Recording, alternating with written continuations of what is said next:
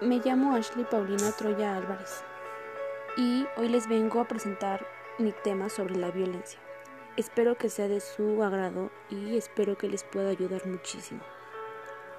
Bueno, la violencia es el uso inmoderado de la fuerza física o psicológica por parte del violento o agresor para lograr objetivos que van contra la voluntad del violentado o víctima pero la violencia puede proyectarse no solo contra personas, sino contra animales, plantas, objetos artísticos o religiosos, o no y entornos naturales o medioambientales. Aparte de la violencia física, hay que mencionar también la violencia emocional, independiente de lo que suele acompañar.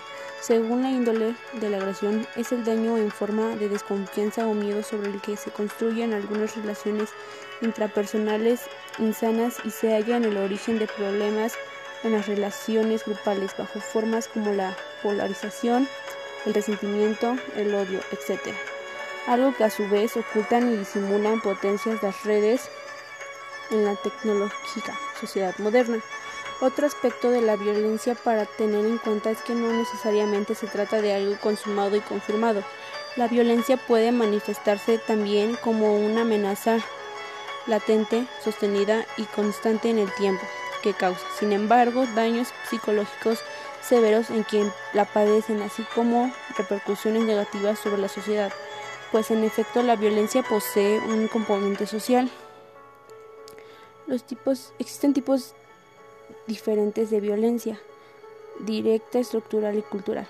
Puede ser ejercida contra otros, pero también autofingida.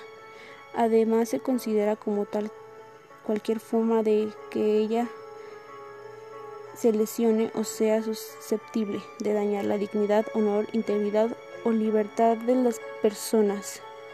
Puede presentarse prácticamente en cualquier ámbito, en la pareja, familia, escuela, trabajo, comunidad o instituciones, y puede llegar en último extremo a la muerte. La violencia puede ser física, cuando se ejerce contra el cuerpo de otros seres humanos, animales o cosas, emocional o psicológica cuando ofenden sus sentimientos y o físico. Intelectual, cuando se miente o engaña deliberadamente a un individuo o a una colectividad, por lo que, es, que esta última se solapa y es especialmente difícil de detectar, además de que suele conducir a las otras. También entra la ciberviolencia, se maneja como acoso por vía internet. Ahí también entra todo tipo de ofensas, agresiones y o acoso. La persona agresora hace publicaciones o manda, mensajes burlándose de la víctima, a lo que la víctima procede a sentir odio por sí mismo o incluso ganas de dejar de existir. Como lo hemos dicho anteriormente, existe la violencia verbal, la violencia física, la psicológica, la violencia sexual, la violencia económica, y la violencia simbólica. Para prevenir debemos manejar nuestras emociones, también comunicarnos mejor con nuestros seres queridos o personas que nos rodean, que nos puedan ofrecer una buena información o una mejor confianza. También debemos demostrar afecto para que las personas no piensen que nosotros todo el tiempo estamos de malas o enojados con ellos. Sobre la violencia online, otro asunto para tener especial cuidado es que si también el aumento de la actividad en Internet apoya el aprendizaje, la distracción y nuevas formas de socialización, también coloca a niños, niñas y adolescentes en mayores riesgos de ser víctimas de explotación sexual y ciberacoso. Es necesario que las personas adultas tomemos medidas para mitigar los riesgos y lograr un equilibrio de los derechos de la niñez a la libertad de expresión y el acceso a la información. En estos momentos se hace especialmente importante formar a los niños, niñas y adolescentes para que tengan habilidades para usar Internet de manera segura.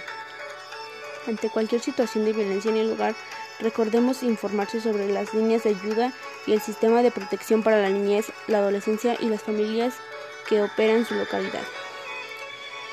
Los tipos de ayuda, pues serían que ahora ya es más práctico para hacer una denuncia para el acoso obtenido la víctima no puede pasar ni una agresión para, para no poder ir a denunciar al agresor. ya que ahora puede proceder al primer intento de violencia. No importa si la violencia es mínima, lo importante es que no te quedes callado. Aquí mismo te proporcionamos ayuda. Cualquier tipo de información que necesites te haremos saber de inmediato. Tenemos números para denunciar o para una ayuda en especial. Está el 800 4688 722, el 911, que es el que más se conoce, y el 01811. Cualquiera de estos números te va a proporcionar ayuda inmediata. No dudes en llamar así sea algo mínimo. Por otra parte, tampoco permitas que alguien te haga cualquier tipo de violencia, ya que te conviertes en cómplice y también puede proceder una demanda, una demanda contra ti. Espero que esta poca información les haya servido para informarse un poquito más sobre la violencia y lo que puede llegar a pasar. Eh, espero que les haya gustado este tema y si es así, pues estaremos subiendo constantemente más información y más cosas sobre la violencia. Hasta luego. Gracias por la atención.